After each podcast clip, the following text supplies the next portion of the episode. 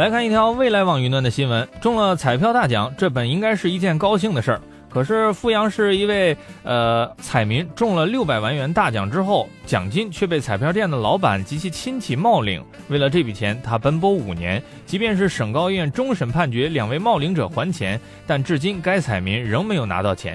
对此，有网友表示：“我有一个朋友也有相同的经历，还记得上次他也中了一千万。”结果被人冒领了，现在他在浙江之声当主持人。经过调查，原来这位彩民李先生平时和彩票店老板很熟悉，遇到没时间去买彩票了，就会打电话委托彩票店的老板潘某，让其按照要求进行投注，然后通过给潘某缴话费啊这样的方式来支付彩票款。二零一二年十二月十一号。李先生再次打电话让潘某帮他投注，并约定和以前一样通过电话费来结算。网友评论：交话费是吗？你方便吗？我是肖先生，我这儿有十三万元的欠费。但这种事儿本来就不保险嘛。五天之后，李先生前往彩票店拿彩票，潘某却告诉他当天没有帮他买彩票，觉得事有蹊跷。这个李先生便打电话查询中奖信息，结果发现当天他委托潘某代买的彩票居然中了六百万元大奖，税后奖金足有四百八十余万元。而李先生还得知，就在彩票开奖的第二天，这个潘某的小舅子王某某到彩票中心领走了这笔巨款。对此，网友代表李先生表示：“我不会放弃的，这也许是。”啊，已经用光了我这辈子所有的运气。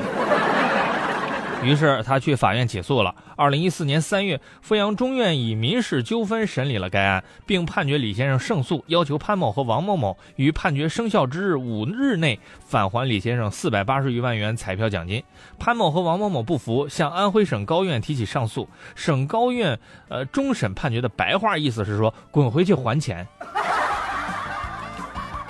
虽然赢了官司，但是李先生始终没有拿到钱。二零一四年十月，该案被移交至阜阳中院执行庭，可是六个月后执行无果。据了解，在执行期间，法院还曾对潘某采取了司法拘留，但是未查到其名下有财产，只能将他放走。原来他们在偷偷的转移财产。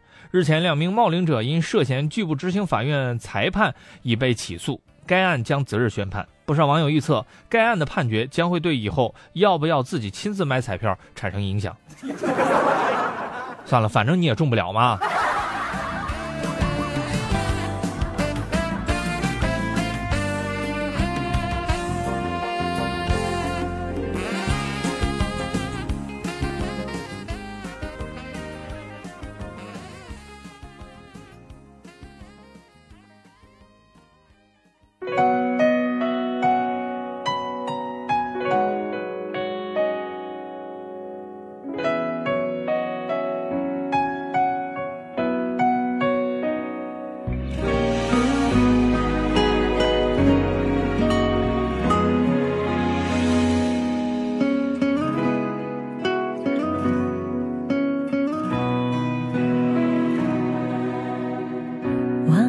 从那天起认识了你，相亲相爱也相互嫌弃，遇到困难总是第一个想到你，也只有你可以惹我生气，太熟悉所以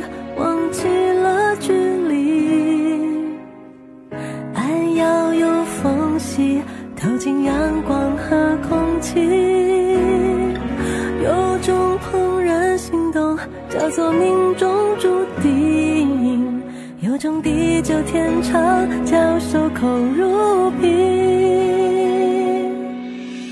那年春天，我种下一个秘密，发了芽，占据心里每一寸土地。